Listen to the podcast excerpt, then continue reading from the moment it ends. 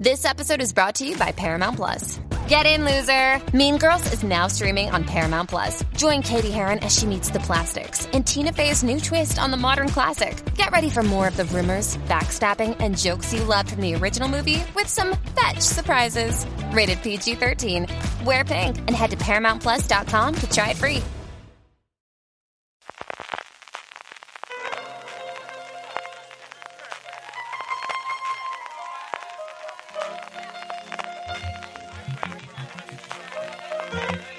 Estás escuchando Fuera de Series con CJ Navas. Desde la sede de Lumon Industries en medio de la nieve, California, estás escuchando Fuera de Series, el programa que semana tras semana te trae todas las noticias, comentarios y curiosidades del mundo de las series de televisión, menos esta semana, porque esta semana tenemos nuestro tradicional repaso a las mejores series del 2022, de regalo un poquito tardío, eso sí, de Reyes como habitualmente hacemos, y para repasar lo mejor de este 2022, nuestro top 10 o lo que le apetezca a cada uno de ellos. Tengo como siempre a Jorge. Jorge, ¿cómo estamos? Muy bien, aquí haciendo el top porque no lo he hecho hasta ahora, así que voy a aprovechar, porque me sale ya feo hacer eh, que hagamos el programa sin haber escogido 10 series. Así que bueno, ahí- en ello estoy. Jorge lo tiene preparado y don Carlos hará lo que le salga de las narices como es habitual. Yo, después de un trabajo ímprobo de varias horas, he clasificado en 10 grupos, no 10, Solo horas. 10 grupos eh, de, de recomendaciones que ofrecerán 38 series eh, después de, ya digo, un trabajo ímprobo, no como otros que están ahora aquí mirando listas y, y apuntando cosas.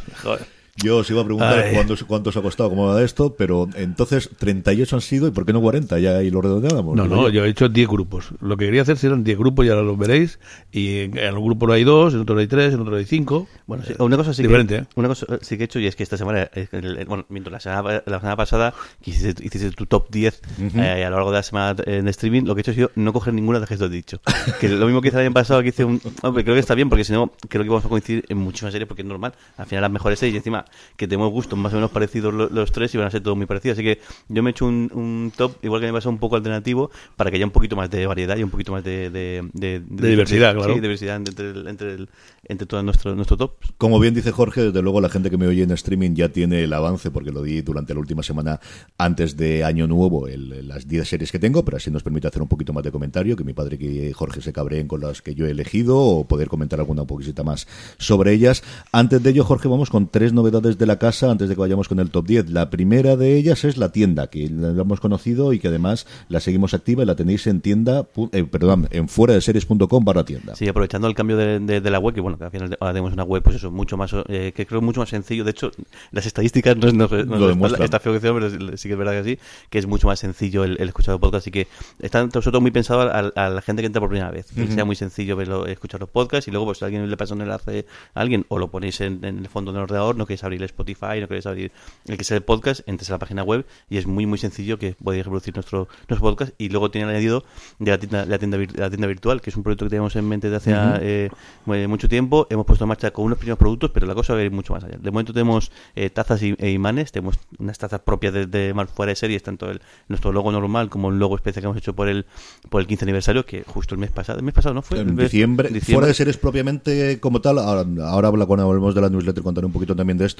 pero el primer programa de fuera de series que hicimos entre Loren y yo fue en diciembre del 2007 y es cierto que había una sección previa que hice en que puedo hacer, que lo he comentado varias veces, que venía desde septiembre, pero como tal fuera de series como nombre propio desde luego en diciembre del 2007. Pues eso, que hemos empezado con, con una, serie de tazas y imanes de, de, fuera, de fuera de series y luego una serie de tazas que decimos eh, muy serie muy seriefilas porque al final son eh, guiños a un montón de, de, nuestra- de- de series, muchas, tanto grandes series como series del momento que, que están gustando mucho y que bueno, que pues eso, podéis, si entráis podéis ver, pues eh, mencionadas antes el Humor Industry, pues tenemos una taza eh, de- del Humor Industry, tenemos un- una, una taza de la, de academia Nevermore, la academia que podéis, el- donde acude miércoles en, miércoles, eh, en la serie de, de Netflix y como esas eh, varias más. Tenemos una, sobre los Dylan Panthers, de, que es un guiño a Friday Night Lights, también un, guiño al Hellfire Club de, de Netflix y bueno, irá, irá más, irá, irá más las tazas, de hecho estamos viendo cómo hacer, tenemos pendiente de sacar una de, de, de Bear que nos, pidieron por, por, por el Telegram, pues es que hicimos un par de pruebas y no nos terminó de, No. de, de convencer, a ver si conseguimos dar un poco con, con la tecla, la sacamos y luego tenemos pensado eso, sacar más tazas eh, más adelante y luego más productos que, bueno, poco a poco seguimos contando. Sí, es cierto, y yo creo que al final tendremos la taza del mes, que es una forma más sencilla para que la gente pueda, pueda acudir a ellas. En fin, que estamos haciendo muchas cosas a primero de años. Otra cosa de la que hemos hecho es cambiar todos los el servidor que tradicionalmente utilizábamos para los podcasts, que de inicio parece que todo ha ido bien y que lo podéis escuchar perfectamente. Y también, como decía Jorge, aprovechando que teníamos la web nueva, y hay mucha más gente de la que yo pensaba que lo escucha en la web, de verdad. Pero números de- como 10 o 20 veces más de lo que yo esperaba que lo escuchaba en la web, te lo digo que hay.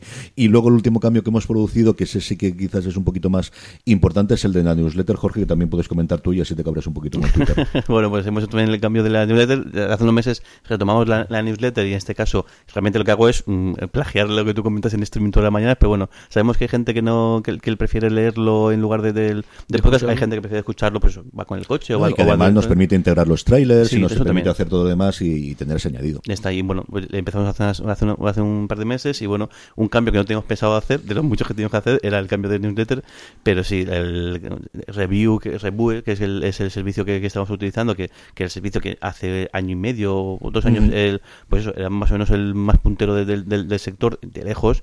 Eh, de hecho, Twitter acabó comprando la, la empresa para integrarle su propio servicio. De hecho, si entras, y de hecho tú ya entras, si entras en, en, en, en, En Twitter, en todavía nuestro está Twitter la ahí veis, sí. hasta que la- hasta que lo cierren este 18 eh, de enero, pues eso, eh, dentro de los cambios de Twitter que, que no hace falta famosos. que no hace falta que, que comentemos, pues, pues uno no tan famoso, no tan conocido como los que sí que están siendo noticias ya no solamente en, en tecnología, sino en, en las noticias en general, es el cierre de este servicio, así que hemos dado el salto a otro, a Substack, que el que el que ahora mismo yo creo que es los que están mejor fun- eh, funcionando. Sí, es el estándar, eh, porque muchísimos, sobre todo periodistas americanos, pues estoy pensando en gente como Matthew Iglesias, gente que venía del New York Times, o gente que venía de Atlantic, o Joe Ponsnarski, el escritor de, de deportes, que es uno de mis favoritos de siempre, es el culpable, de hecho, de que yo me aficionara hacia el béisbol. O sea, yo empecé a ver el béisbol en serio porque quería entender lo que este hombre escribía. Han saltado allí, normalmente con un sistema de suscripción, y es desde luego al día de hoy el referente en, en cuanto a cómo funcionan las newsletters, y nos ha permitido, yo creo que hacer también bastantes cosas interesantes,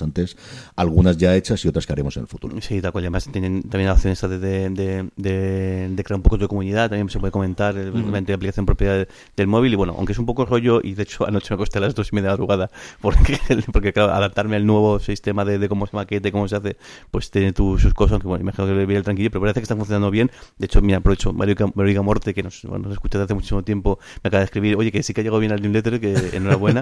Así que aprovecho para mandarle un, un- un saludo. Y bueno, parece que sí que están llegando, llegando bien. Pedimos perdón a la gente que se dio de baja y que no que le ha llegado de nuevo. No prometemos que se da de baja de nuevo no molestaremos, pero bueno, él tocaba hacerlo muy a nuestro pesar y pero es verdad que nos, nos permite también seguir creciendo y seguir haciendo cosas nuevas. Y tendremos además, como siempre, la newsletter del lunes a viernes gratuita, que eso será siempre igual. Estamos aprovechando porque Substack te permite, como os digo, al final es un servicio realmente para que la gente pueda vivir de ello, los creadores de contenido, y tengan servicio de suscripción. Nosotros no somos tan ambiciosos, pero sí vamos a hacer a aquellos que decidan hacer una aportación de 5 euros al mes o 50 dólares o 50 euros al año, alguna cosa adicional los fines de semana que este ya la podréis ver a partir de este mismo fin de semana. En fin, que no nos enrollamos más y vamos allá con ello, que si no, no acabamos. Y don Carlos lleva 8 minutos sin hablar y ya no aguanta más. hombre, yo no- novedades las contáis vosotros, no voy a contar yo ninguna. Comenzamos ya con nuestro top 10, como hacemos siempre. Don Carlos, ¿cuál es la serie, series o lo que te salga de las narices que ocupa el puesto número 10 de tus series favoritas de este 2022? Bueno, dentro de los 10 grupos que yo os he dicho que yo he hecho con las series, y como vosotros vais a poner esto en lo- en los primeros puestos, yo lo pongo desde el principio y así luego vosotros lo entréis con ellos y yo los nombro.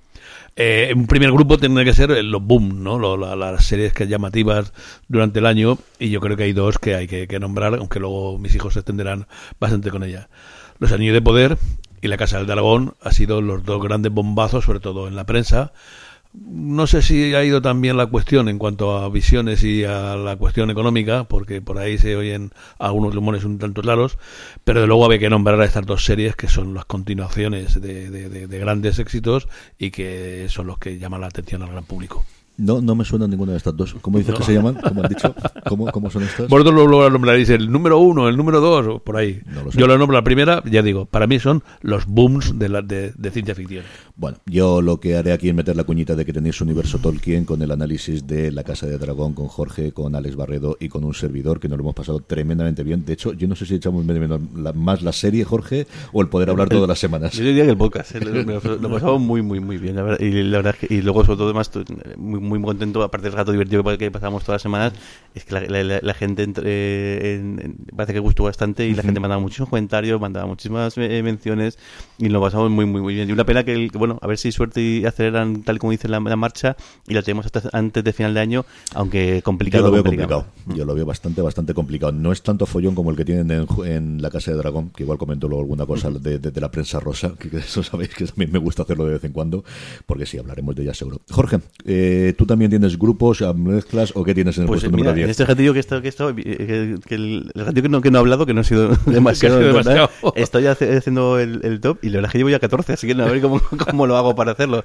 Pero mira, voy, con, una, con, una, una, sorpresa, más de casi final de año, pero vamos, eh, entrando, creando eh, justo final. Machos Alfa, la serie, la comedia de, de, Netflix, de, bueno, de la productora de, de Contubernio, me ha sorprendido muchísimo y me ha gustado mucho. Eh, creo que han cogido el tono, no el mucha gente que dice como es la evolución del humor de, de, de, la casa vecina o aquí en viva, que al final es el producto estrella de, de, sus creadores, pero creo que, aquí han dado con la tecla. Es un humor que está muy, muy bien cuidado y luego estoy fascinado con las actuaciones, especialmente de ellas. Mira que los, protagonistas son, son los cuatro, los cuatro amigotes, que el que mejor hace de, de Ochoa, pero están todos muy, bien, pero especialmente ellas, las que son compañeras, que, que en muchos capítulos incluso tienen casi el mismo metraje que, el resto, tanto las tres parejas de, de esto como la, la, que hace de hija de Gordo Ochoa, y me parece que hacen un papelón las, las cuatro fascinante. Me parece mucho, mucho la Y a mí me ha divertido mucho. Y creo que, el, que la trama mía que yo tenía también con de a ver cómo encaran, pero creo que está muy, muy bien.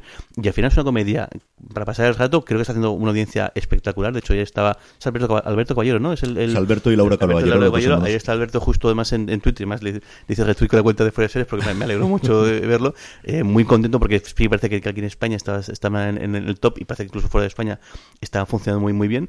Y mira, pues una pues mira, nunca está mal tener comedias, eh, comedias nuevas. De hecho, eh, mirando ahora tengo un montón de comedias de, este año. Eh, acercaos a ella eh, porque creo que vais a pasar un rato muy, muy divertido. Son los reyes de la comedia en España, desde luego. Un género que está absolutamente de, de capa caída, de, desaparecido y que no ha funcionado. Y hay el fenómeno de la casa vecina, como lo fue en un momento, desde luego, aquí no quien viva. Y es que el pueblo funcionó también muy bien. O sea, funcionó muy bien en su emisión inicial en Prime Video y le siguió funcionando a Telecinco, que no le funciona nada en los últimos 4 o 5 años, especialmente de ficción pero el pueblo funcionó y a mí me han hablado muy bien. La despedida de Año Nuevo creo que también ha sido gloriosa. Sí, sí, sí. Ha sido también gloriosa. La grasa TV3, madre mía. Madre mía mi alma.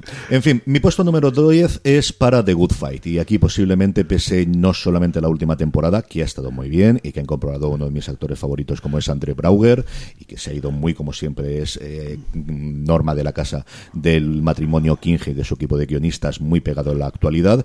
Quizás no ha sido mi favorita, pero por el peso que ha tenido esta serie que al final, bueno, pues en España la hemos podido ver en Movistar Plus, pero en Estados Unidos ha tenido mucho menos seguimiento, primero en CBS All Access, luego en Paramount Plus y se ha estado perdida, pero creo que ha tenido momentos memorables, creo que la temporada de la pandemia fue maravillosa, es una serie que se ha sabido reinterpretar, o sea, mm, si recordáis la primera temporada no tiene nada que ver, más allá del personaje evidentemente de Christine Baranski y de algunas relaciones con lo que hemos tenido en las últimas temporadas, a mí en ese caso, y, eh, mm, entenderme la diferencia, me recuerda de Shield el de cómo ha podido cambiar totalmente con la salida de personajes que inicialmente eran principales y la incorporación de otros posteriormente mantenerse.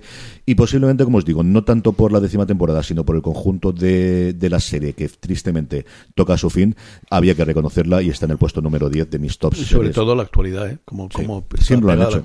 Lo sabían hacer en The Good Fight, lo sabían hacer en Brain Dead, lo saben hacer en Evil incluso, que es la otra que se me ha quedado, he estado dudando entre poner Evil y poner The Good Fight, porque las dos, eh, yo creo que son dos series magníficas, pero al final quería una de las dos tenían hueco. Así que The Good Fight es la que ocupa el puesto número 10 de mi top 10, precisamente, de series de este 2022. Don Carlos, vamos con lo que hayas hecho en el 9. en el 9 seguimos prácticamente con los boom grandotes, pero claro, hay otra otra eh, empresa que no he nombrado antes y que, que, que nombrar ahora, que es toda la franquicia que viene de, de, la Casa de las Galaxias. Y en ellos, pues voy a coger dos. Eh, Caballero Luna, que me ha gustado pero sobre todo la que, como recomendación vuestra, me ha encantado, es Andor.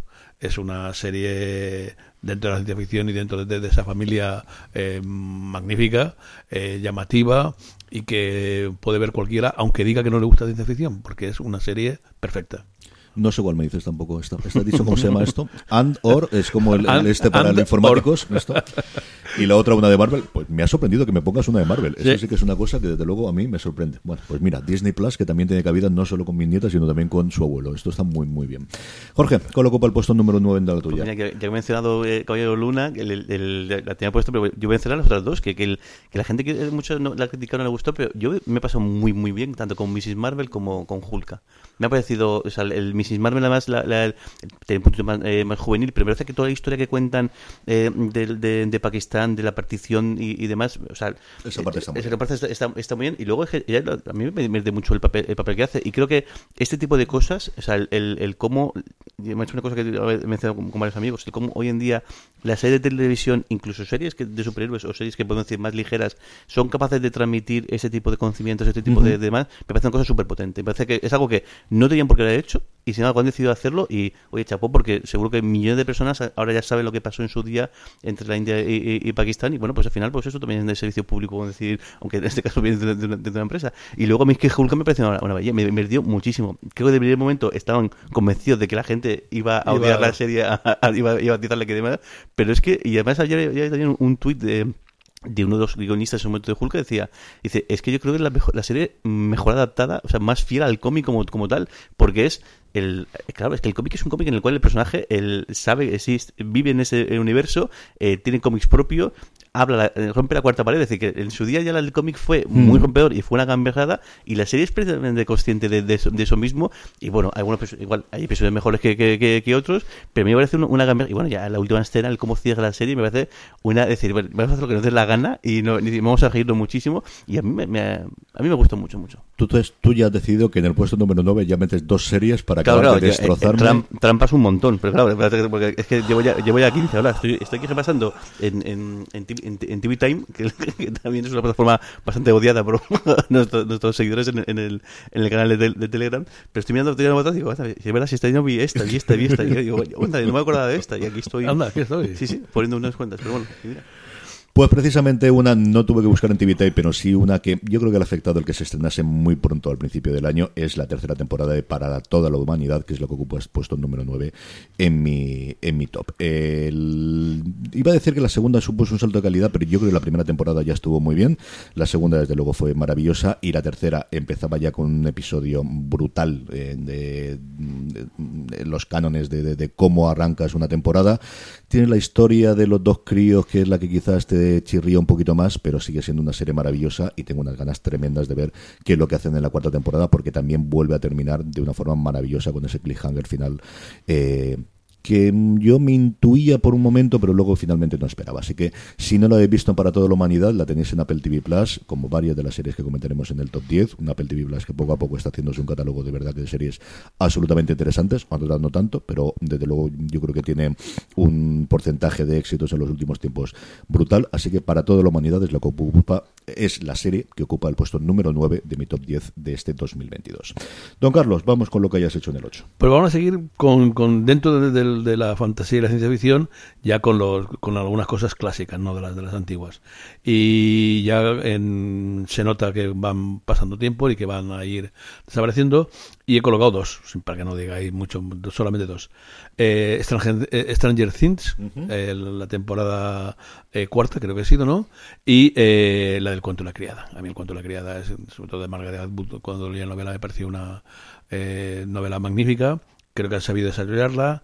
Ya está un poco mm, A mí me gustó llevada bastante, eh, pero bueno, yo creo que aún, aún merece que es- ese octavo puesto para serie de ciencia ficción, mm, digamos ya un poco clasicunas, pues nombrarla ahí. Me viene bien porque así la, así la quito y tengo una más. A mí me- porque, de- no, digo en serio, de verdad, creo que esta quinta temporada es muy, muy buena. O sea, el bastante mejor. Bajó de- en la tercera y la cuarta, ¿no? Sí, de hecho, incluso eh, me acuerdo mucho la, la broma, la broma en, en Reboot que, que hacen con, con, con, con esta serie. Eh, pero es que esta quinta temporada, el- de hecho, la, la vimos mm, varios meses o varias semanas después de, de- de tal. Y, joder, es que están muy bien, ¿eh? Es, es que el Ángel Tomás, de hecho, ella, yo creo que he cogido ya de, de mucho, eh, Elizabeth Moth muchas también las riendas, tanto en la, dire- Sí, en la de dirección la- de la- episodios como, como demás. de la serie, no sé sí. si, también, si esto es, es efecto directo o, bueno, al final todo, todo influye. Pero es que esta última temporada es muy, muy buena, ¿eh? Si os habéis, la habéis abandonado, lo habéis dejado de lado o no, os da un poco de pereza poneros con la quinta temporada, creo que merece mucho, mucho la pena.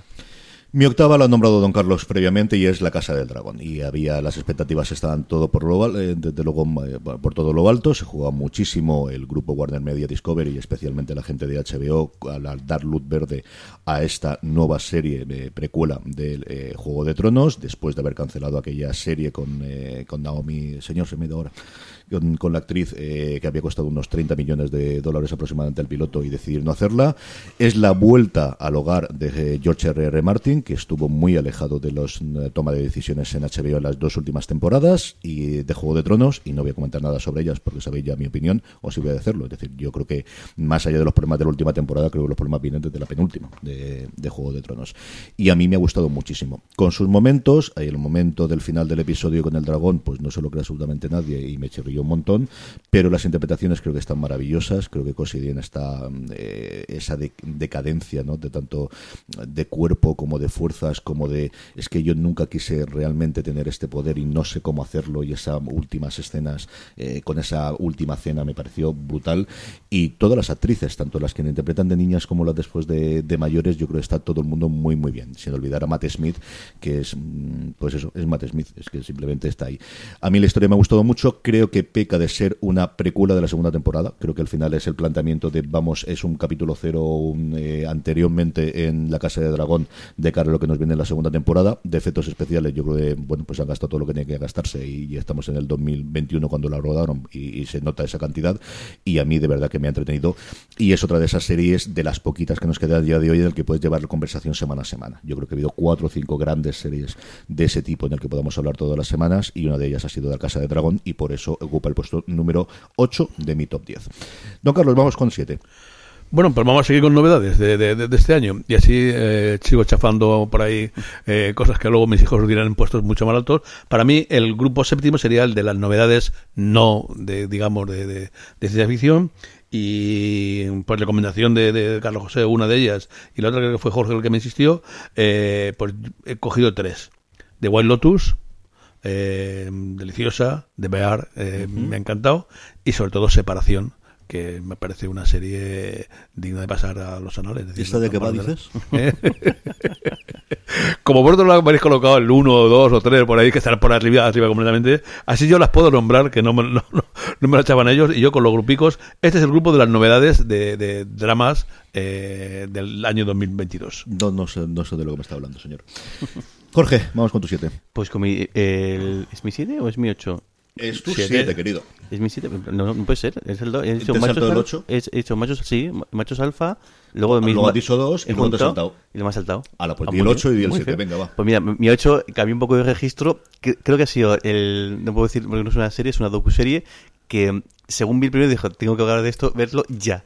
Lo comía el, documental de Movistar me ha parecido una cosa fascinante, tanto no conocía la historia de lo, que pasó, y que bueno, lo que pasó fue increíble, pero creo que el tratamiento que hacen de la docuserie es fascinante, el cómo consiguen hablar con, con todos los protagonistas, que se sinceran de la manera que se sinceran, y luego incluso la parte que me pareció más rara, que son las, las tomas que hacen, sobre todo de, los, dos del manager y del creador del grupo, ahí en plan con luces y demás, que al principio de pero luego estaba yo, este, luego entré por completo porque digo, han, dado, se han dado cuenta de lo que tienen que hacer, que al final el, este es el formato que tienen que hacer y no sé, eso, tanto la historia me, gustó mucho eh, de una, de una, cosa que es, vamos, conocido por, todo el mundo y de hecho tenemos la duda, hicimos, recuerdas que lo comentamos en el programa y en Latinoamérica se conoció muchísimo y, brutal. y el documental vimos que el documental vimos el, el, el, efecto que tuvo, o sea, lo que se conoció lo comía, incluso como el, el el creador del grupo utilizó a los clubes de fans de Latinoamérica en un momento dado para, para en su pelea con el, con el manager, me ha parecido fascinante. Me ha parecido el, me da pena porque no, he visto no he visto el rafaelismo y no he visto el de las flores que tú me has mencionado varias veces que están muy muy muy bien y esto lo, me hubiese gustado añadirlos aquí, pero bueno, el de comía me tiene totalmente fascinado. Yo creo que está muy bien. El de Lola yo creo que es todavía mejor, pero también es cierto que es Israel del Santo el que lo hace. Yo, una de las grandes cosas que me arrepiento este año es que me invitaron la gente maravillosa de Serializados, a la que mando un abrazo si me está escuchando, para ir al primer festival que hacían, el primer spin-off que hacían de su festival Serializados en eh, Mallorca, bueno, en Mallorca no, miento, en Ibiza. En Ibiza, en el que hacían la presentación de Loco Mía. No pude ir porque tenía el festival que nos había encargado el Ayuntamiento de Elche con motivo del Día del Orgullo Friki y tenía que estar ahí a pie de caño trabajando. Y me han contado cosas. Digamos que Lorenzo Mejino y Antonio Rivera, que fueron a la presentación, me han contado cosas y es uno de mis arrepentimientos, desde luego, de este pasado 2022. Jorge, esa es la 8, pero dimos la 7. Pues el 7, una serie que creo que todo el mundo que conocía o que, o que estaba, sabía, que, sabía de qué trataba, se acercó un poquito con miedo de que había cogido eh, o que iba, que iba a pasar y chapó con la que ha conseguido, The Sandman creo que la adaptación de Netflix del, del, de la gran obra de o, o, podemos decir una de las grandes obras quizás el, no, sé, no sé si sería si o, no pero bueno la gran obra sobre todo del cómic y sobre todo de, y, de Neil Gaiman de, de, Netflix que bueno que está un poquito también sobre durante meses no se sabía si está renovada o no está renovada y demás me parece que una adaptación brillante de algo que, que, que se ha intentado llevar al imprimieron la gran pantalla y luego también incluso creo que una adaptación de serie en muchas ocasiones todas ellas en, parte bloqueadas también por el propio Neil Gaiman que no quería bajo ningún concepto esto pero bueno al final también la entrada de Neil Gaiman en el mundillo de las series ha permitido que él también coja las riendas de, de, de, parte de la producción no, no, no, no de todas de hecho él mismo decía dice he estado más implicado que el que el que que en American Ghost, que en American Ghost pero menos que en Buenos Presagios, mm. pero sí que estuvo ahí haciendo promoción, sí que estuvo y sacando pecho, y yo creo que de 10. Y de hecho, creo que de toda la gente que conozco que ve el cómic, que también se ha acercado un poquito con miedo a ver qué tal, han salido más que satisfechos de esta primera temporada. yo creo que le falta algo pero creo que lo tendrá a partir de la segunda temporada. Y creo que mm, la, la obra, yo creo que, comentamos posibilidades de adaptaciones desde hace más de 10 años. La que estuvo más a punto de salir fue una que se empeñó Joseph Gordon-Levitt, que quería interpretar él en, cine originalmente, o no, no sé si incluso luego la, la reconvertido a serie. Mm, de San Man sí o sí tenía que ser una serie y creo que tiene momentos sencillamente maravillosos. El episodio en el que combinan los dos eh, números independientes, en, por un lado con muerte y por otro lado con este amigo eh, inmortal también, yo creo que es lo mejor que hay, junto con el junto con el, cierre que da el primer arco, que es en ese diner americano, en ese restaurante, mm. que aunque no lo parezca, es menos cafre de lo que es el cómic. El cómic sigue siendo una absoluta locura lo que ocurre en ese, y aquí lo han suavizado dentro de un orden. En mi puesto número 7 está, pues hablaba antes de la Casa de Dragón y sabéis que a mí me gusta mucho hacer duplas en los top cuando normalmente los hago, está Los Anillos de Poder. Y es cierto que aquí, pues evidentemente por un lado es la serie que me ha sorprendido muy para bien. Yo, como sabéis, y sobre todo lo, si habéis escuchado eh, Universo Tolkien, no soy ni de lejos el mayor aficionado del mundo a, a Tolkien, como sí lo es Jorge y como también lo es Alex Barredo Tenía muchas ganas de ver qué podían hacer. Tenía mucha confianza, no sé por qué, en esta serie, sobre todo por los creadores. Me daban, con las entrevistas que daban previamente y lo que habían comentado, me daban muy buena espina. Y con sus momentos y con sus cosas, y es cierto que aquí eh, ya ayuda mucho, como os decía antes, el que hayamos hecho el podcast y ya haya metido más en el mundo y haya leído y que nos lo hayamos pasado muy, pero que muy bien, al menos una hora todas las semanas. Pero es que la serie está muy bien y creo que la serie es una serie que es accesible para todo el mundo, que las crías cuando la han visto no la han disfrutado, que han llevado bastante bien las eh, todas las tramas que creo que los actores mm, están mm, soberbios en la gran mayoría de los casos, más allá de, guapísimos en alguno de ellos. lo de Córdoba es que es una cosa que, no se puede aguantar, como dirían las folclóricas.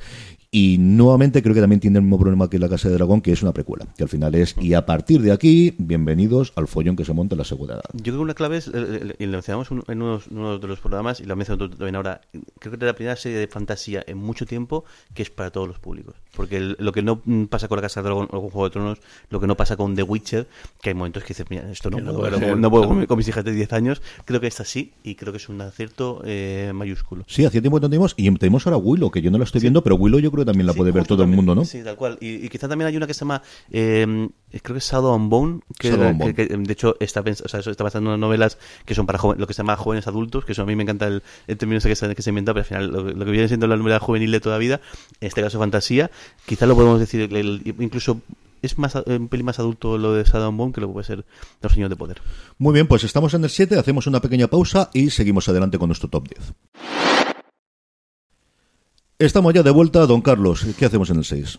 Vamos a seguir con, dramas, eh, con, dicho con series dramáticas, pero antes de hablar de las novedades y ahora algunas ya clásicas. He cogido solo tres para que no digáis que, abuso. Una ya la nombras tú, para toda la humanidad. Eh, parece una serie que es la recomendación de Jorge, nunca la, la Una serie realmente fantástica. Y dos eh, series también de continuidad. Mm, la que nos trajo ya un poco la, la, parte política fue Borgen, que ha vuelto ahora.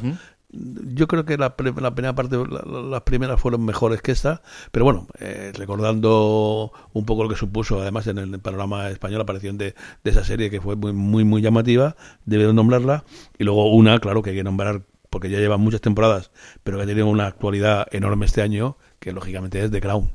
Eh, incorporando esa enorme novedad de la desaparición de la, de la reina Isabel y con toda la calidad y con todo el sabor inglés puro de una serie eh, mm, hard, ¿no? De, de, de, esas cosas. Me viene bien porque también Borges lo tenía en el, en el top y así puedo poner otra distinta. A mí me gusta, me gusta más esta nueva, aunque real Netflix lo considera como serie, serie nueva, eh, que la última temporada del, del, de su momento. La última temporada se me hizo un poco eh, bola, pero esta nueva está muy bien. Cambia, cambia mucho de escenario, cambia mucho de, todo y sí que me, se gusta la, la política, hace causa ya porque está muy bien. Jorge, vamos con tu 6, que esta vez no te salto. Pues mi 6 es una, una, una, serie, como, no sé si podemos decir spin-off o podemos decir revival, podemos decir continuación, Boss Legacy. El, el, la continuación de, de, de, Boss, que en este caso Boss, cambió, de, cambió, de, cambió de cadena en el caso de Estados Unidos porque pasó de, de Amazon eh, Prime Video a, Free, a Free, Freebie, ¿no? Freebie. Free, aunque luego ha cambiado el nombre otra vez. No, ¿o? antes era IMDTV ah, y cambió a justo. Freebie. Es, es el, eh, aquí, aquí el caso es que Prime Video la podemos ver también. El, pues una serie, es decir, lo que es el corte clásico de una serie policíaca, aquí, aquí tenéis. No tenéis ningún ningún experimento, ninguna cosa eh, rara. Eh, y aquí la gracia es que eso, pues, pasamos de, de, un policía, de, de, un policía pues, a un detective privado que, pues, que puede hacer otras cosas como hacía antes, pero hay cosas que antes eh, daba por hechas que ahora no puede, no, no, puede hacer, y toca buscarse caminos alternativos. Y luego también el, la trama de, de, su hija como, como, como, como cadete. Creo que está muy bien, el, añade muy bien. Imagino que los libros también será algo sí. parecido. Y aquí está muy bien la dualidad. Por un lado, la parte de, suya de, de un tío experimentado, curtido y bastante, bastante, eh, el, pues, bastante experimentado en muchas cosas y como la, su hija, pese a que tiene cualidades, pues todo lo que significa ser cadete, todo lo que significa hacer cosas nuevas y pues eso, también eh, tener un poquito, eh, tomada un poquito, eh, puedo decir, por eso, como novata por todo el uh -huh. resto del cuerpo. Sí, en las novelas es exactamente igual, desde hace, pues, digo que son 37 las que serían a día de hoy, 36 las del arco de Harry Bosch, pero es cierto que desde hace mucho tiempo siempre las va combinando.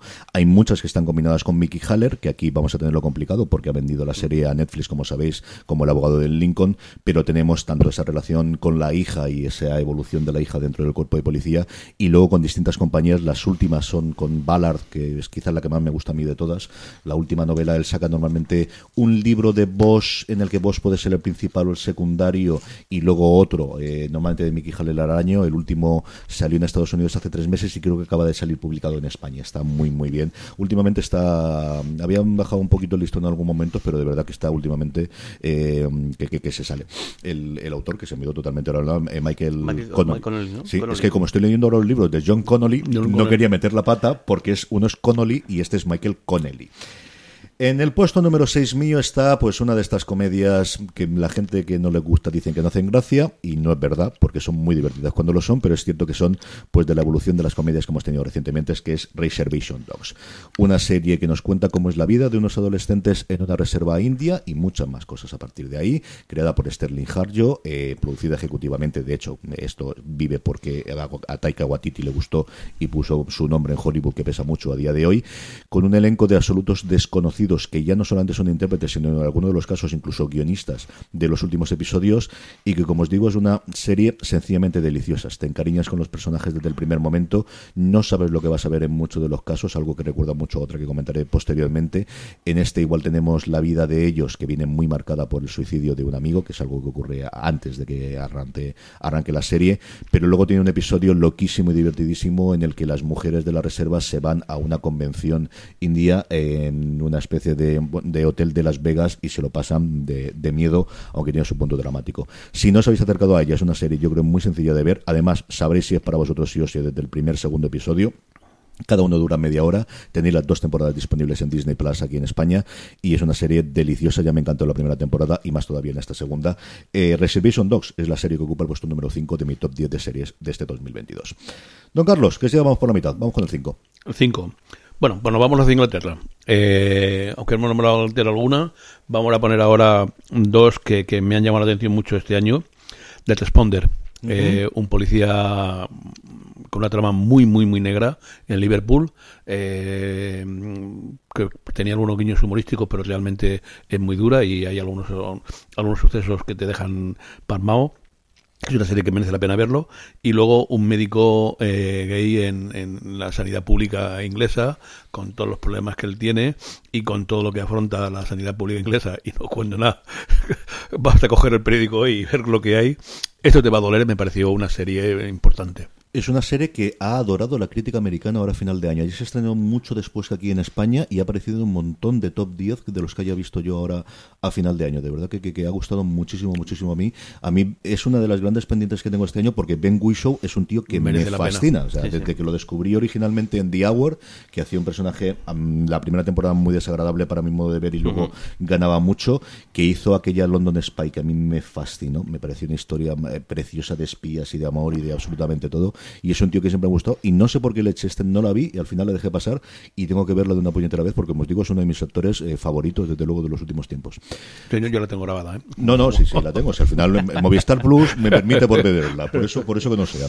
Jorge, vamos con tu eh, quinta. Pues creo que la única que, que, que, que, que es de varias, no es la primera temporada que son de varias temporadas porque la verdad es que he, he preferido dejarlas para después para las la, la, la, bolas extras para mencionar eso, temporada de, de, de, series que ya hemos visto que, que este año me, me, ha, me ha gustado. Solo Horses creo que la segunda temporada, lo único, la única pegada de esta temporada. Bueno, es que las dos temporadas han estrenado este año. Claro, o sea. el, el, el, es verdad, mucho sí, sí, sí, este. El, la única pena es que es tan corta. Me, me da rabia porque mira que muchas series decimos que es un poco larga, en lugar de 10 episodios podrían sido 8 en lugar de tal, pero esta única temporada, la única serie que diría, joder, ¿por qué no hacéis 8 episodios o 10 episodios? Porque creo que, el, que daría mucho juego. Además, es que creo que como es que es, es, tan buena que es que podrían tener un par de episodios más y, y gustar. Creo que la primera me gustó mucho, pero creo que esta segunda es aún más redonda. Quizá porque conocemos los personajes quizá también porque hay un elemento, pues eso, que, que un, pe un, pelín en durillo en, en lo largo de, la temporada que aún te hace más te entra un poquito más en más en, más en shock o más aún encariñarte aún más con los personajes de, de, de, estos pobres espías eh, venidos, a menos. Pero es que esta segunda temporada es redonda. Es la serie o otro, antes decíamos lo de Bosch una serie clásica de, policía pues eso es, un, eso es un thriller de espías eh, clásico con un toque de, humor súper bien eh, metidos. Y bueno, pues ya tenemos tercera temporada, tenemos cuarta temporada, por mí como se hacen 20 y 30, eh, porque vamos a estar ahí seguro. No me acuerdo si eran nueve novelas las que había y a partir de lo que hagan, y Gary Oldman está loco por la música. O sea, yo le vi una entre, le escuché una entrevista diciendo aquí, vamos, yo Estoy disfrutando como... Poco menos diciendo que yo me retiro con esto, que había sí, unas por ahí, unos titulares estos escandalosos, y decía, hombre, no esto, pero, pero un poco sí. O sea, sí. la tercera la habían acabado de rodar ya, y de hecho, nuevamente Apple lo que hizo fue al final de la segunda temporada, tienes un avance de la tercera, que estaba basando en, en, uno de los libros que se llama Tiger, algo de tigre, no me acuerdo exactamente, lo dije en streaming en su momento, que secuestran a Cavendish, a la, la secretaria de, de Lamb, y, y eso, Paulman está... Standish, ¿no? Standish, Standish, Standish, no qué lo he dicho Cavendish, mm. pero al final suena más o menos igual. Efectivamente, y eh, están rodando, empezaban a rodar la cuarta hora, en fe, eh, eh, empezaban a rodar la cuarta en febrero, dijeron los dos, porque estaban tanto Olman como la actriz que hace precisamente de, de, de, de Standish. Mi quinta es, si os hablaba antes de Reservation Dogs y de esta, bueno, pues eh, evolución de las comedias o de las series de media hora, como queráis verlo, si hay alguien que marcó un antes y un después, fue la que ocupa el puesto número 5 para mí, que es Atlanta. Atlanta es una serie sencillamente maravillosa desde el principio, es la serie más loca de la televisión, en la que te sientas delante del sofá o abres el iPad o el teléfono o lo que sea para poder verla y nunca saber lo que vas a tener. Después de muchísimo tiempo, y había perdido mucho lustre después del, del estreno de la segunda temporada, hemos tenido dos temporadas en año, la tercera y la cuarta, que se rodaron simultáneamente. La tercera que tuvo una acogida más fría porque combinaba muchos episodios independientes, que era una cosa que siempre había hecho la serie, pero quizás nunca, de, bueno, quizás no, nunca de una forma tan exhaustiva como lo hizo la tercera temporada, y una cuarta que volvía a los orígenes. A mí me sigue pareciendo fascinante, creo que tiene me, me, me, momentos memorables, seguirá teniendo episodios que recordaré durante muchísimo tiempo, y nuevamente la tenéis ya por fin toda completa, porque se estrenó la cuarta temporada esta misma semana, si no recuerdo mal o se estrena al menos esta semana. Eh, se estrena durante, desde luego durante la primera quincena de, del 2023 en Disney Plus. La podéis verla. Es una serie para estar tranquilo delante del sofá. Nuevamente, igual que Reservation Dogs. Yo creo que con uno o dos episodios sabréis si os gusta o no y Teddy Perkins sigue siendo uno de mis episodios favoritos. De hecho, es de esos episodios que no sé si volveré a ver alguna vez porque me gustaron tanto cuando lo vi que, que no quiero por volver un a lado por, por, quiero volver a verlo porque siempre descubres cosas nuevas, pero por otro lado tengo tan tan el recuerdo, desde con cuatro o cinco episodios que recuerdo de estar en el sofá agarrado y decir qué leche es esto que está ocurriendo, pero cómo puede ser algo que me ha ocurrido pues pocas veces, incluida con alguna que nombraré después un poquito más adelante. Eh, Atlanta ocupa el puesto número 5 de mi top 10. Vamos ya con el puesto número 4, don Carlos. Bueno, pues era hora de poner algo sentimental, algo sensiblote, ¿no? Y he elegido dos mm, series, una con primera temporada y otra con la temporada final eh, para corazones débiles y tal.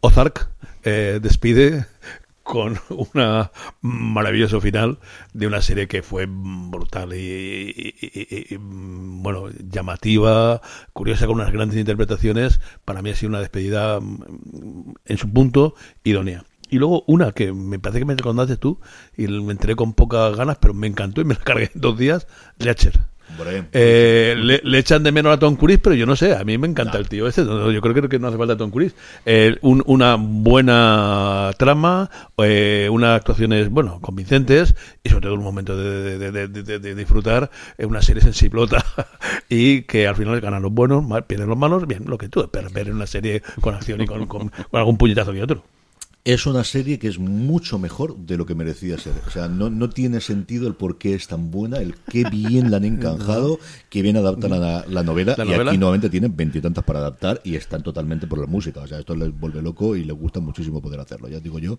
que aquí vamos a tener muchísimas, muchísimas temporadas porque a Prime Video lo ha funcionado muy bien. Ellos están todos a favor. Y tiene el rollo de que Richard va cambiando porque yo le he cogido mucho cariño a los secundarios y no sé si los van a incorporar o los vamos a tener de cambios en la segunda temporada. ¿Qué va a ocurrir con ellos? Esta mañana rodando de hecho, en la segunda temporada.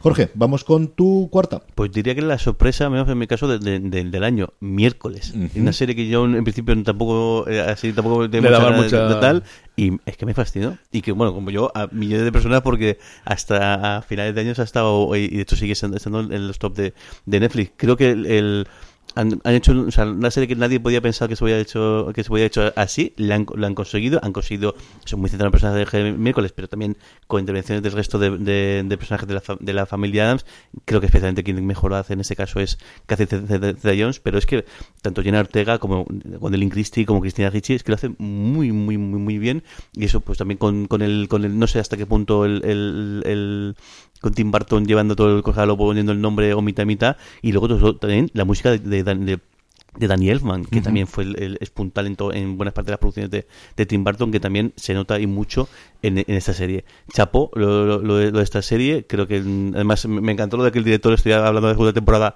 sin que estuviera confirmada su relación, o ya sobra total.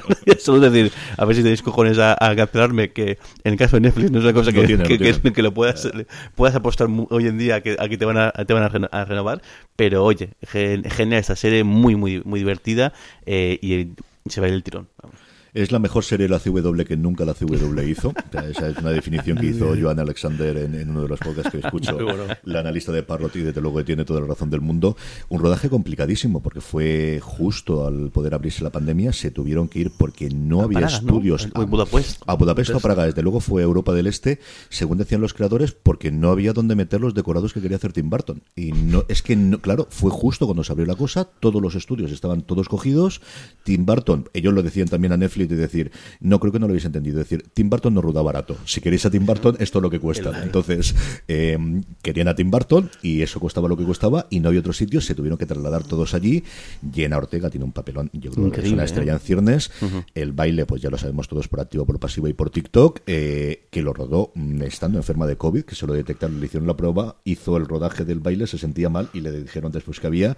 Y es un fenómeno absoluto. Lo último que yo he visto, que me llegó una newsletter y se enseñó el otro día a las crías, es en la competición que están actualmente, no sé si es Copa de Europa o del mundo de lo que sea, de patinaje sobre hielo, hay una rusa que fue subcampeona con una rutina basada en el baile de miércoles. y empieza sacando la mano como si fuese la cosa, y luego sale ella vestida de miércoles, y varios de los pasos intermedios que sabéis más allá de eso, lo hace como si fuese el baile, que es espectacular. Vivimos un momento, no sé si lo comentamos en el programa o no, pero nos pasó en, comprando los regalos de, de, Navidad, fuimos a una tienda de música para, para, para comprarle a, nuestro tío José, José Antonio, compramos el, para, para, ya se aficionado a tocar la guitarra, compramos un, un, limpiador para las cuerdas y aceite de, limón para limpiar el, el, mástil. Y entró un chico y le dijo: este, Es que viendo Merlina, más dijo, me hizo de Merlina, porque claro, Merlina es el nombre que le dan en Latinoamérica, eh, me he mucho de tocar el chelo y quería preguntar cuánto Pues cuesta un chelo. cuánto cuesta un chelo y dónde puedo dar clases y me quedé, digo fíjate el efecto claro, yo lo, lo primero que más Como el ajedrez de la- con la... Justo, te lo comenté, digo, de- tú fíjate, el Gambito de Dama, El que habla directamente de que es una serie específicamente de, ajedrez, el efecto que tuvo, pues tú imagínate, o sea, el, el- el- que a este punto, una escena al final, un par de escenas que toca el chelo, el efecto que han tenido. O Mm. increíble. Tomando lo que decimos antes de, de, de Miss Marvel, el efecto que tienen hoy en día en todo el, en todo el mundo, podemos decir eh, directamente, el- la serie de televisión. Y especialmente la de Netflix, ¿no? Lo de Sí. Gambito de Dama, yo he oído, no sé, varios vídeos que me dio por ver de Magnus Carlsen recientemente y de cosas así, de el se- estilo. hay un, año movidito en el ajedrez Oh, también. de la de Dios. Pero el otro día veía uno, tonto, no me acuerdo si es Variety o Vanity Fair, uno de estos que hacen de preguntas y respuestas con expertos, y le preguntaban por el Gambito de Dama y él dijo, es lo mejor que le ha pasado al ajedrez. Él decía en la historia, yo creo que es un poquito exagerado decir la historia. Pero en yo los creo que últimos tiempos, sí. Fischer y Karpov en su momento también a alguna que otro periódico, y Kasparov y Karpov, yo recuerdo aquello, y Blue también, y todo demás. Sí, Pero él y, decía y me- eso. y mejor que la gente se conozca por eso que por lo que pasa últimamente de la pelea que hay, de, de mentiras y, follones que hay. La cosa, desde luego, ahí está follonada y no, no sé cómo se va a poder solucionar. Pero como os digo, él decía directamente es lo mejor que le ha pasado. Y él era profesor, era un tío que no era gran maestro, era maestro, estaba un poquito por debajo del 2000 elo para llegar a ser gran maestro. Y decía, es lo mejor que le ha pasado al ajedrez. Absoluto y totalmente. Mi puesto número 4 es para quizás la mayor sorpresa de todas las que yo tenía, porque mm, la primera temporada cuando se estrenó la dejé pasar sin pena ni gloria, estaba muy... no sé por qué, no sé por qué, porque al final es un mundo de las finanzas y era el Reino Unido que a mí siempre me atrae, pero hablaban tan bien de la segunda en Estados Unidos, especialmente algunos de los podcasts que, que escucho habitualmente, sobre todo de Watch, que me puse a ver Industry desde el principio y me ha fascinado. Y no, no es Succession, no tampoco es Billions, tiene cosas de cada una de ellas, pero sobre todo lo que tiene es un elenco de personajes a los que vas conociendo poco a poco y odias al mismo tiempo que, que quieres, cada uno mm, más mezquino, más traidor, pero con su corazoncito que el anterior. Mm, es cierto que posiblemente yo creo que lo entiendo prácticamente todo lo que hacen, pero ocurre cosas parecidas a lo que puede ser ocurrir en Succession, sea Billions, en el que ocurran operaciones financieras o ellos plantean operaciones, y yo creo que aquí, incluso más acusado que no sabes, da igual, tira para adelante. O sea, es realmente lo que estás viendo y lo que hay, esos juegos de poder y esas maquinaciones y esos puñales por la espalda hasta que tiene momentos mm, sencillamente maravillosos. El, el episodio de la protagonista con, con el hermano al que hace tiempo que no tiene en la segunda temporada y el cierre de la segunda temporada, yo recuerdo pocos cliffhangers mejor hechos y mejores, más sorprendentes como el de la esta segunda. Espero que no dure durante muchísimo tiempo, parece que es así, es una coproducción entre la BBC y HBO que podemos ver en HBO Max. Acercaros a ella, de verdad vale muchísimo la pena, tanto como para que esté Industry sus- por su segunda temporada. La primera está muy bien, pero especialmente la segunda, la incorporación de Mark Duplas haciendo una especie de multimillonario eh, extraño que se ha enriquecido en la pandemia y que tiene un personaje inicialmente secundario pero luego tiene importante. Me parece que ha sido una gran incorporación. Como os digo, Industry es la serie que ocupa el puesto número 4 de mi top de, de series de este 2022. Pues estamos ya en el podio, don Carlos. ¿Qué hay en el 3? Pues en el 3 vamos a, a dejar la mirada aquí en España y vamos a coger cosas en España y, eh, claro, mirando las variedades de cosas que hay, no hay más remedio que nombrar cinco, desde luego. Una cosa, Por mencionar alguna. por mencionar alguna, ¿no? Hay que mirar algo de acción. Y en eso yo creo que La Unidad ha sido una, una serie muy llamativa, Mucho muy bien mejor la hecha, mucho mejor la segunda que la primera, pero una, una, un- una serie es decir, al, al- al nivel de otras famosas, pero vamos, muy digna y muy de acción española. En cuanto a misterio, pues eh, Rapa, yo creo que, que ha dado, creo que ahora está preparándose la segunda temporada, ¿no?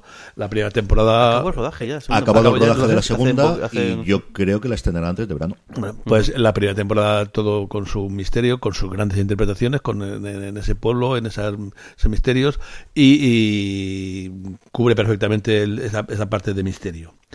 Hay que dedicarle algo pues a misterio policíaco y gracioso y nada mejor que García.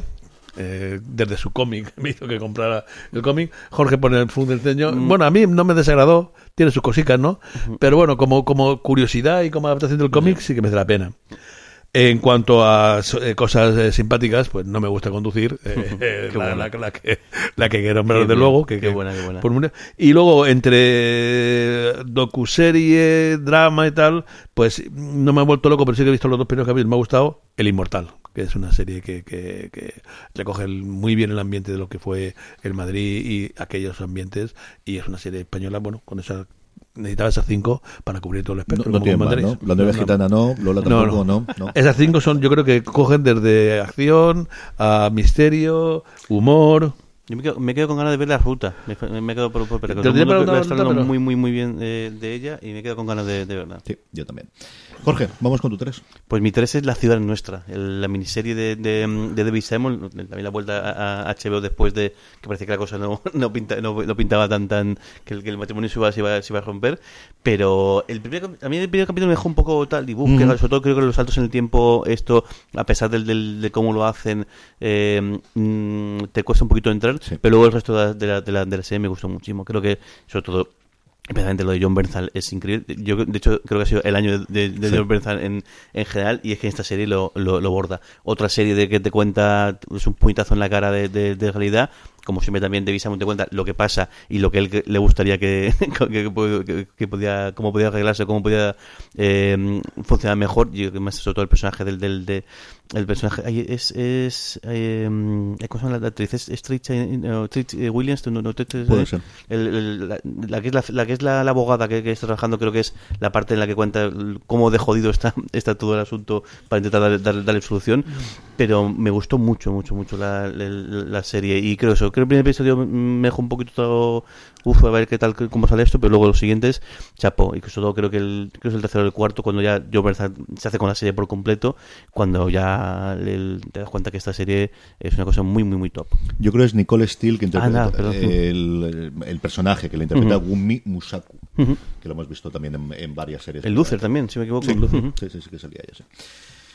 En el 3 es la gran serie del final de año que es Andor. Y hacía la broma antes con Don Carlos, pero es que es así. Es decir, es que yo creo que ha insuflado un soplo de aire fresco a la franquicia que no le funcionaba a Disney, que lleva cuatro años sin estrenar una película de la Guerra de las Galaxias, que tuvo el libro de Boba Fett con sus más y sus menos, y Obi-Wan Kenobi, yo creo que fue, bueno, pues a mí el primer episodio me gustó bastante, pero creo que se fue desinflando muchísimo, y creo que Andor ha sido un revulsivo, ya no solo para, para este final de año y esperar a que llegue de Mandalorian, que yo defiendo absolutamente y totalmente, que también es una serie que yo creo que se puede ver familiarmente, ¿no? Sí. Igual tiene un momento, pero puede ser, eh, antes que hablábamos de Willow, hablamos Yo de... todo Star Wars en general está, eh, de hecho Mm. también creo que parte del éxito es precisamente eso Y yo creo que nos ha mostrado un- una serie que se llama Andor, pero debería llamarse Rebelión, que al final Andor es un personaje más que sí, porque es Diego Luna y porque le hemos puesto el nombre a la serie, pero que la parte suya quizá no es ni la más atractiva ni la más interesante. Me gusta mucho más la parte política, porque siempre es así, de Mon Mothma en, el, en lo que queda todavía del Senado ya dominado por el Imperio. Me interesa mucho más lo que hace el personaje de Skarsgård, que me parece que se sale absolutamente en todo el momento, tanto cuando hace de eh, vendedor eh, y mm, eh, de intentar eh, caer bien a todo el mundo, cuando es el calculador y cuando es el sacrificado. El de sabe de o sea, es, es esta parte de, de yo sé que yo no llegaré a ver la rebelión, pero sin mi sacrificio no se podrá ser posible y tiene ese discurso que es sencillamente apabullante. Y luego toda la parte que nunca habíamos visto de cómo funciona el imperio por dentro. Y yo creo que ahí ver a los villanos haciendo cosas mm, que te recuerdan muchísimo desde luego a, la- a los nazis de, de tratar al, bueno son números y es lo que es y ya está a mí esa parte me ha parecido sencillamente alucinante Lo comentaban en, en el especial que hicieron en no televisión sobre, sobre esta serie, que, que recomiendo mucho que, que, que, el- que- que escuchéis, que el pobre Javi no, no lo había visto y tuvo que, que ir de, de- de la grabación para que, el- para que eh, Alex, eh, Jordi y, y, y Adri, y Adri lo, lo comentaran, el cómo los malos son burócratas. Sí, sí, sí. O sea, eh, estamos acostumbrados a que los malos Es son burocracia. Pues eso, eh, eh, Malos sí, son- son simplemente aquí. Aquí los burócratas. malos son burócratas que, est- que, que están haciendo su trabajo, algunos más convencidos que, que- otros, pero es, es, brutal, los malos son menos burócratas, menos funcionarios, pueden decir, del- o, o, o, o gente que está en subcontratas del propio imperio, eh, que son los que están ejerciendo el, todo esto, todo el daño, todo, todo, o todo, o todo el dolor en la población. Es sencillamente alucinante a todos los niveles. Tengo unas ganas locas de ver lo que ocurre con la segunda temporada y hace hecho que tenga todavía más ganas de ver The Acolyte, que no sé si será la acólita o el acólito, porque no sabemos exactamente a qué se refieren eh, la serie de la co-creadora de eh, Russian Dolls, que está de Russian Doll, de, muñeca rusa de la serie de Netflix que está creando y que es la que más ganas tenía de ver en este 2023, que habla de los últimos días de la República y que creo que después del éxito de este entiendo que le habrán dado mucha libertad y que podrá hacer una serie más adulta, como os digo, que pues igual que Rebelling, digamos, el que tengamos series eh, para ver toda la familia, creo que aquí era necesario o que desde luego ha ganado muchísimo con esto Mantor. A mí de verdad que me ha encantado, me ha fascinado, eh, está en el puesto número 3 de mi top 10 de series de este 2022. Don Carlos, vamos con el 2. Con el 2 ya, pues vamos con los clásicos. Eh, uno que tú has nombrado y otro que seguro que nombraréis. Han acabado ya ciclo, eh, se incorporan al, al, al, Parnaso de las series eh, y tanto de Good Fight como Better Call Saul eh, son dos series que sin duda figurarán en ese Parnaso de, la, de las series. Eh, comentar algo acerca de ellas, bueno, Carlos José comenta algo de The Good Fight, a mí me parece una serie sencillamente sensacional, con unas interpretaciones fuera de serie, sobre todo la, de ella, bueno, y una trama profunda, actual y, y, y, durísima, y Better Call Saul, pues Saul, pues, pues es eh, el colofón de una gran serie de las que pasa en la historia y nada más decir que es capaz de mantener el tipo frente a ser el spin-off de lo que fue y mantener el tipo, pues merece la pena. Sí, señor. Jorge. Decir, a mí me ha parecido, a mí, voy, voy, a crear polémica, pero me han parecido las temporadas más flojas de esas dos series. Uh -huh. Sí, no me han gustado, o sea, el, la de The Good Fight, sí, que tampoco soy especialmente eh, el, el, fan, de, de, fan de, la serie, aunque, aunque, la veo y me divierte y demás, pero no soy tan tan, tan fan. Y la que solo a mí esta última me dejó mm, decir, mm, no sé, algo fallado. No, algo, algo fallado, o podría ser que bueno, que así está, está sobre bien, pero no, no es el mejor de los colo colofones. Y sé que esto es polémico porque mucha gente que sí que está encantada con, con los cierres, tanto de una como, como de la otra. Pues yo, para mi puesto número 2, eh, voy a hacer una trampa, una más trampa doble, voy a, voy a decir dos series, y además dos series que en realidad son del 2021, pero es que aquí no llegaron en 2022 y, y no podemos verlas Entonces antes. No trampa, eso vale. Sí, sí, y las dos, las dos les pueden ver en filming. Una es Furia, que se pudo ver al principio de, de año, una serie eh, noruega que cuenta pues, una, una, trama de, de, un grupo de extrema derecha que está planeando un, un atentado y con bastante revesada el, el, cómo cambia al principio y cómo luego va el escenario, que me gustó mucho, mucho. Quizá que se flojea al final de, de, de, la, de, los últimos capítulos, pero los primeros están muy, muy, muy bien. Y luego, sobre todo, La Acusación, una serie alema, ale, alemana eh, basada en los, en los juicios de, de, de, Worms, este caso tan, tan turbio de, de pedofilia, prostitución infantil, que es una serie que te deja absolutamente fascinado. No. Porque además puedes ir con cualquier tipo de, de no sé, de predisposición a ver una cosa y demás, uh -huh. y luego la serie te hace dudar y te hace decir, hostia, esto será así, no será así. Si no no, la, no la habéis visto, verdad, acercaos a ella porque os vais, si tenéis cuenta en, en, filming, os va a fascinar. Si no tenéis cuenta en filming, solo por ver esta serie y Hasla Fire, por supuesto, merece mucho la pena, acercaos porque es una auténtica maravilla. Mi 2, y me ha costado decidir muchísimo entre el 2 y el 1 porque es mi serie favorita de la segunda parte del 2022, es The Bear. The Bear yo venía escuchando críticas en Estados Unidos que hablaban muy bien de ella. Como está siendo costumbre de Disney Plus con las series de Hulu, nos has llegado aquí con dos, tres meses de retraso con respecto a Estados Unidos y me ha parecido realmente fascinante. Una serie que inicialmente no sabes si te la venden como comedia por aquello de la duración, porque has visto a Jeremy Allen White haciendo tantísimas temporadas en Shameless. Y la premisa es cierto que a mí me atraía desde el principio. A mí el mundo de, cómo se hacen las cosas en la trastienda y especialmente la cocina profesional es una cosa que siempre me ha gustado, ¿no? Y, y sigo añorando muchísimo a Bourdain y le tengo muchas eh, ganas de, de, de, pues eso, de estas cosas que ocurren.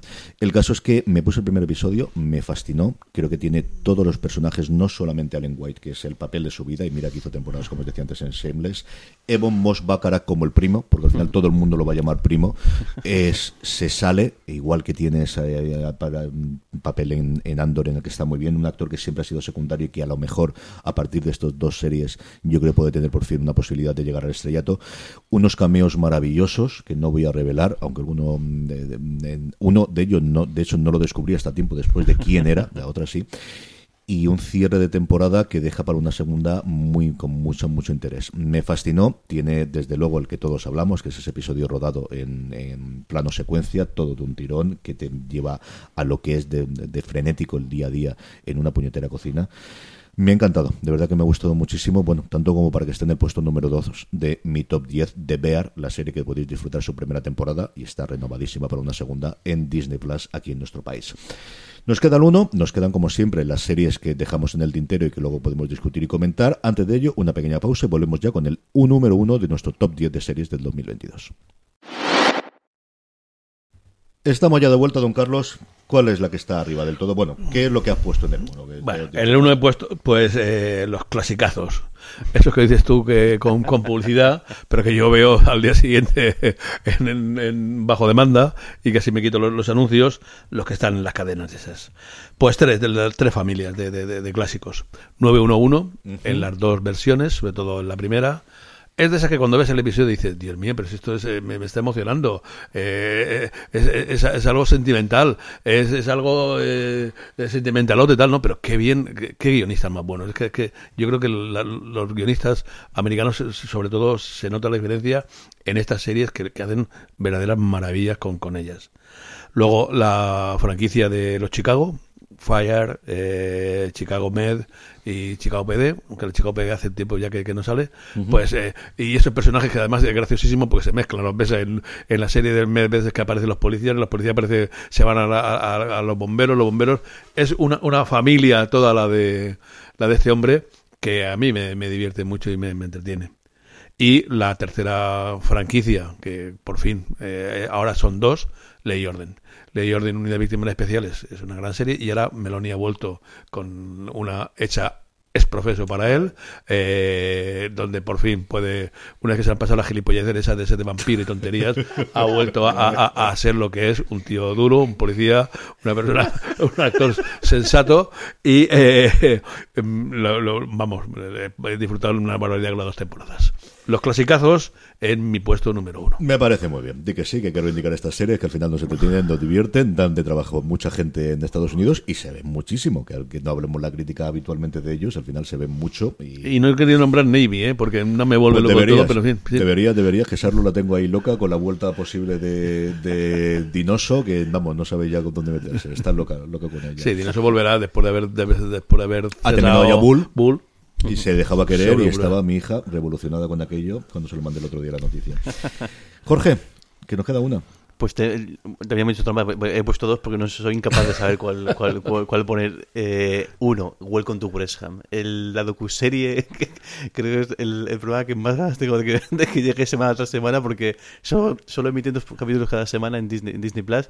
Este documental de, de esta ida de pelota de, de Roma Cageni y, que, que luego más tiene secuestrado a Reino básicamente eh, para meterse en esa aventura de comprar el club más antiguo de fútbol de, de, de Gales y el tercero más antiguo del mundo y el que tiene el, mayor, el estadio eh, capacidad de partidos internacionales más eh, más antiguo de, del mundo deciden comprarlo y lo, otro que comentaba contigo el, no sé hasta qué punto es la verdad, no sé cuánta parte tendrá de guion, pero que, que es que notas realmente que genuinamente los tipos se toman en serio, los tipos realmente están diciendo meter esto, como decías tú, hay maneras más fáciles de hacer dinero que, meterse sí. en un equipo de fútbol de quinta división, el intentar reflotarlo, mmm, comprarlo, pagar salarios, eh, eh, comprar el estadio, remodelarlo y, y, demás, y me tiene fascinado.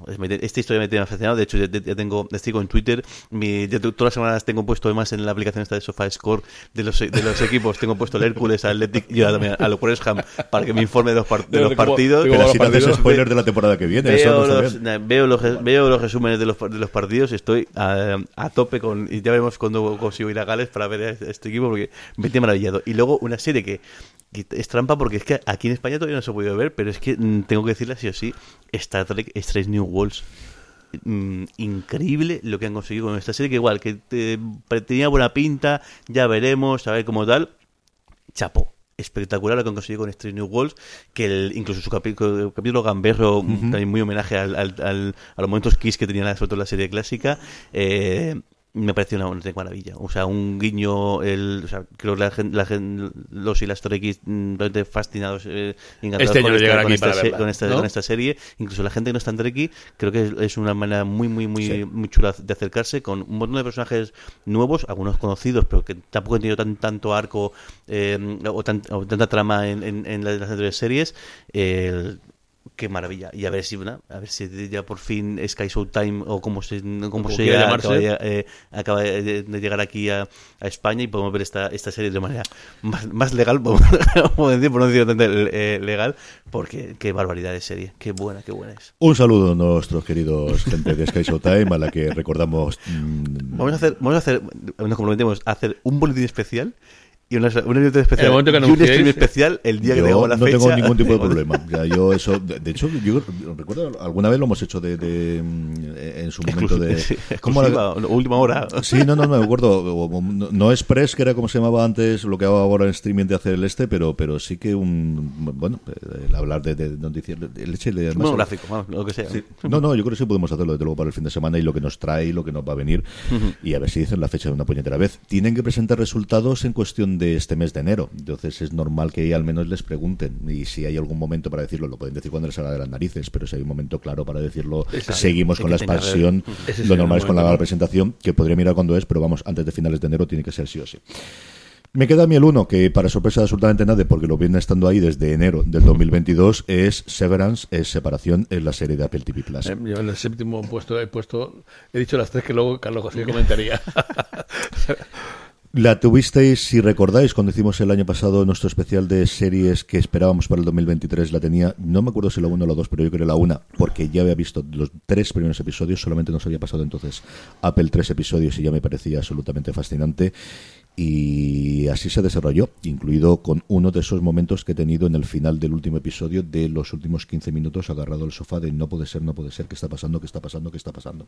Ya he hablado por activa, por pasiva, por perifrástica y por todas las cosas y todos los tópicos que se os ocurra sobre ella. Adam Scott está magnífico, pero yo quiero recordar sobre todo a gente que no conocía, ¿no? Es decir, a Walken ya lo sabíamos, a Turturro también, y tiene una historia entre los dos preciosa, pero una absoluta desconocida para mí como Brit Lower, que hace un papelón complicadísimo desde el primero, y es que el primer episodio descansa prácticamente sobre ella, porque el resto todavía no lo vemos, a la única que vemos es a ella. Y luego Tramel Tillman, que era un secundario, y que aquí hace de la persona más amable, más cariñosa del mundo, y eh, de repente cambiar al mayor amenazador, el mayor guardián que puedes tener, es mm, de verdad un papelón y, y su baile, y esos bailes que nos quedarán para los memes y para el TikTok y para lo que haga falta. A mí, de verdad, que me ha fascinado. Están rodando ya la segunda temporada, tengo unas ganas locas. Un proyecto que lleva dando vueltas por Hollywood de hace 6 o 7 años. Y la otra cosa que sí quiero recordar es la demostración, por si nos había quedado alguna duda después de eh, Escape de Danemora, de que Ben Stiller es una grandísima persona, un gran coleccionista de cosas de Trekkies, un gran actor, pero por encima de todo, un gran director. Y es que lo hace sencillamente apabullante. Y este es nuestro top 10, pero no vayáis todavía porque nos quedan más cosas, al menos algunos de nosotros, porque Don Carlos ha quemado todas y no sé si quiere decir alguna más, pero Jorge seguro que tiene alguna más por ahí que quiera decir. no, y alguna también tengo por ahí yo. Venga, Pues va, nada, dale. Yo me he dejado, pues mira, Evil, que tú has nombrado, me ha encantado, me la recomendaste tú. Luego me he dejado, eh, hay que recomendar, aunque es antigua, pero ha vuelto a venir, The Shield. La gente debe verlo. Eh, Sí, es una gran novedad del 2021. creo que sí. Pero bueno, hay hay hay- eh, eh, la novedad es que, que está entera en el catálogo ahora mismo, ¿no? Y luego, eh, bueno, The Resident es una, una serie de, así de, de- también de hospitales que nos gusta mucho. Como toda la serie, no, no, no ponerlo, pero el mm, vi un episodio sensacional. Se llama Una bala.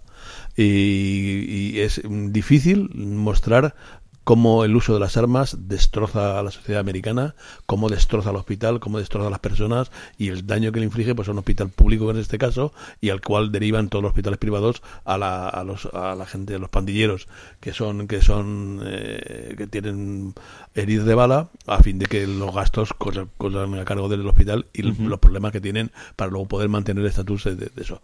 Un capítulo realmente ese sensacional. Jorge, ¿qué más cositas tienes por Pues ahí? rápido, el, series que, que han tenido una temporada nueva o incluso que en, en algunos casos han cerrado eh, la serie de su- este último año, su última temporada. Is Us me gustó mucho también, la serie en general me gustó muchísimo y esta última temporada me ha gustado muy, muy bien, aunque creo que el, que el cierre podría haber sido, más de, de hecho algún, algún otro miembro del elenco decían como que para ellos el cierre fue el penúltimo y último, episo- el último ¿El último episodio. episodio? El último fue un epílogo, pero realmente el cierre de temporada ha sido el penúltimo. La temporada de la tercera de, de, de The Voice también muy, muy, muy bien. Y luego, sobre todo, ciclos. Tragic, la, la comedia de, de Apple TV que a mí tiene absolutamente eh, maravillado. Y si no habéis visto, tenéis que acercaros a ella porque es muy, muy bonita. Y luego, series que, eh, que, que han tenido nuevas temporadas o que he descubierto este, este año, como por ejemplo, en el caso, yo creo, de mi descubrimiento de este final de año, La vida sexual de las universitarias de, de HBO Max, que tiene dos, dos temporadas. De hecho, la segunda temporada se acaba de emitir hace muy poquito, pero es que la descubrí este, eh, hace apenas unas semanas ¿Y te gustó? me ha encantado. ¿Eh? ¿Lo has y luego series nuevas, Reboot, me gustó mucho, mucho. Una premisa que, que, que ya veremos esto cómo, cómo sale y luego me ha parecido muy, muy divertida. Y luego mm, eh, dos miniseries, en el- además dos, dos de Apple TV Plus. Por lado, Black Bear, encerrado con el, con el, dia- el diablo, me gustó mucho. Y luego Five Days at the, at the Memorial, el- la historia de, cómo afectó el huracán Katrina a uno, de los hospitales de, de, Nueva Orleans y todas las cosas que ocurrieron ahí, que basadas en, más en hechos reales, algunos bastante turbios, algunos ba- bastante eh, jodidos. La serie es dura, dura de ver, pero está muy, muy, muy, muy bien. Yo tengo unas cuantas para comentar y además en cuatro bloques distintos. El primero de ellos son cosas que todavía no se han estrenado en España y que creo que podrían haber estado en el top 10. Dos de ellas con una con total seguridad y dos posiblemente. Eh, Strange New Worlds, que le ha nombrado previamente Jorge, Fleshman y Sin Travel, la última serie de Hulu que creo que no tardará mucho aquí en llegar a España, que adapta la novela y además es la propia creadora la que la adapta. Es una novela de la crisis de los 40, que empieza siendo una cosa que luego es otra distinta, con unas interpretaciones espectaculares de, de todo el elenco y que está muy muy bien siendo una serie pues eso, relativamente tranquila. Y luego, y me vais a, os vais a cansar de oírme hablar de ella en los próximos tiempos, entrevista con el vampiro. Y no quiero alargarme mucho porque hablaré en los próximos tiempos. Es que no se me ocurre cómo hacer mejor la adaptación. Mira que iba con muchísimas reticencias, mira que no sé cómo hacer. Creo que han tomado las decisiones correctas en todos los cambios que han hecho. Se queda una temporada sencillamente espectacular. Nos llega aquí el día 12, si no recuerdo mal, eh, a AMC Plus. Y sí, sí es una razón, una razón desde luego para suscribirse a, la plataforma de, de AMC de pago o al menos para hacer la prueba gratuita. Es tan buena como habéis leído por ahí y es tan buena como os estoy diciendo, especialmente si sois fans de Anne Rice. Creo que le han cogido todo el espíritu de lo que tiene la novela y adaptándolo a día de hoy y con los cambios, como os digo, maravilloso, pero hablaré mucho más de ella eh, en el futuro. Tres cositas que hemos comentado que no tenía apuntadas son Bienvenidos a Groeslam, que mm, no lo hubiese puesto, pero es cierto que todas las semanas veía los dos episodios conforme los emitían en Hulu en Estados Unidos. Slow Horses, no sé por qué, yo creo porque la ibas a nombrar los dos, estaba seguro, pero es una serie fascinante, igual que ocurre con Boss Legacy. Y luego The Crown, que es la primera vez, yo creo que no la tengo en el top 10 y por alguna cosa será, ¿no? Yo creo que me ha gustado la quinta, pero no he tenido las mismas sensaciones que tenía con la segunda temporada, por ejemplo, que es la que recuerdo yo con más cariño de todas.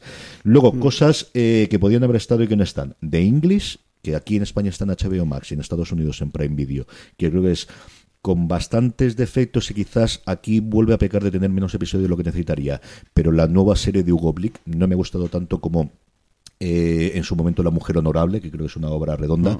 Pero está muy muy bien. Emily Blunt está maravillosa y tiene una colección de villanos como 5 o 6 a lo largo de toda la serie que son sencillamente memorables, que sería el mejor villano en cualquier otra serie que veáis, pues aquí hay como 5 o 6 de ellos. Richard, que lo comentaba Jorge antes, The Wild Lotus, que nuevamente la veía todas las semanas, pero que al final cuando iba a poner el 10 siempre te he encontrado otra serie para ponerla. Sandman y quizás la que más me ha costado no meter es Stranger Things porque me ha gustado mucho la cuarta temporada. Es que me lo he pasado muy bien con la cuarta temporada y, y de verdad que quería meterla ahí en medio, pero al final no tenía hueco. Y luego en España, la que más me ha costado no meter ha sido Lola y lo comentábamos antes. Yo creo que Israel del Santo haga lo que haga, voy a estar ahí delante con, con todos los documentales y a ver si por fin encuentro financiación para hacer la adaptación de las novelas de Posteguillo que las lleva desde hace mucho tiempo buscando. Lo comía, por supuesto, como decía Jorge. Rapa, a mí me ha gustado, pero creo que queda mejor como un anticipo de lo que podemos tener a partir de ahora. Creo que al final es mucho mejor la relación de ellos dos y cuando ellos están que lo que es la trama en sí. Y espero que el misterio de esta segunda temporada esté. Y creo que comparada con Hierro pierde. Creo que Hierro fue mucho mejor serie, tanto en la primera como en la segunda temporada. Y luego La novia gitana, que tiene sus momentos y tiene sus lugares. Creo que la dirección de Paco Cabezas es espectacular y le faltaba un puntito para mi forma de ver, aunque he disfrutado mucho y lo- me la cargué en un día y medio, o sea, me la cargué en un fin de semana completo. Y luego las que no debería decir nunca, que son aquellas que no he terminado de ver y las que tengo en medio, pero que creo que podrían estar, que es Evil por un lado, que al final le ha pegado, Pachinko, de la que hablan maravillas desde luego todo el mundo en Estados Unidos, Better Call Saul, que ya sabéis mi problema con ella, que habrá sido una puñetera vez, la logro terminar, Euforia, que no he arrancado con la segunda temporada por aquello de que mm, con las crías es complicado cuando la veo la quería ver en la pantalla grande, La ciudad es nuestra, aquí no tengo ninguna razón ni ninguna excusa, no sé por qué el hecho no lo he visto, he visto dos veces el primer episodio, pero a partir de ahí nuevamente me cuesta. Y luego la ruta, que desde luego la crítica y los amigos, me dice todo el mundo aquí, especialmente, incluso cuando lo pasaron originalmente en el Festival de, de Vitoria, ya me dijeron que estaba muy muy bien y no sé si es por la trama, que a mí no, te llama nunca, la es que nunca me llamó la ruta del bacalao nada, ni me ha llamado el bacalao, pero... Piensa, piensa que, es, que es, es el escenario. Pasa igual que de, de, ver. ¿De ver es una serie sobre la cocina? Pues no, es una serie que es, es una, Sí. una serie de, de personajes que tiene lugar en, en, en la cocina. Y creo que al final la ruta está pasando igual. Cuenta lo que la historia más, pero al final creo que lo que potente potente es todo. lo- Sí, sí, lo- pero bueno, igual que te digo que si fuese, en vez de la ruta fuese eh, Malasaña en los 80 en la parte heavy o la parte de la música alternativa en Alicante en los 90, pues seguro que me acercaba a ella. Aquí en este de la parte que Valencia y el bacalao, pues quizás me tira para atrás y bueno, pues todos tenemos los prejuicios que tenemos. En fin, que esto es lo que ha dado de sí este top 10 del 2022. La semana que viene volvemos ya con el fuera de series normal en la emisora. Tenemos pendiente a ver si logramos encontrar un hueco y cuando lo publicamos. No sé si cuando paren, porque no sé si en la emisora pararán durante los, La los semana que viene no, estudios. será la otra, la que volvamos La a la emisora. Sí, sí, volveremos a la siguiente, pero, No, no. Eh, pero tendremos programa ya que nos escuche la gente la semana que viene. Sí, es que el, el- el follón espacio-temporal de esto del bucle es, es decir, eh, hoy nos estáis escuchando esto, la semana que viene ya nos escucharéis el programa normal, Normal. pero tenemos pendiente hacer el otro especial que tradicionalmente siempre hacemos en estas fechas, que, que es lo que 2023. esperamos para el 2023, que además tenemos listados ahí de como ciento y pico series entre españolas e internacionales para poder elegir. A ver si, a ver si encontramos hueco y logramos publicarlo antes de que nos haga muy tarde y que ya pase mucho 2023. Don Carlos, gracias por haber pasado Venga. este momento delante de los micrófonos. Un abrazo muy fuerte hasta el próximo programa. Jorge, un abrazo muy fuerte hasta el próximo programa. grande. Ha funcionado bien toda la parte técnica, ¿no? Creo que sí. Bueno, lo vamos a descubrir ahora cuando, Lo cuando, cuando- cuando cuando edite yo, ¿no? Al editarlo. A todos vosotros, pasaros por fuera de series.com, pasaros por la tienda, fuera de series.com barra tienda, suscribiros a la newsletter, que de verdad que está muy bien, que la tenéis en newsletter.com barra eh, newsletter.fuera de series.com. Que está todo, sí, y esto es todo por no decir pasaros por fuera de series.com, donde lo tenéis todo, todos, y lo tenéis allí absolutamente todo. Gracias por escucharnos, Muy feliz año. muy feliz año a todos, y recordad como siempre, tened cuidado ahí muchísimo fuera. cuidado ahí fuera.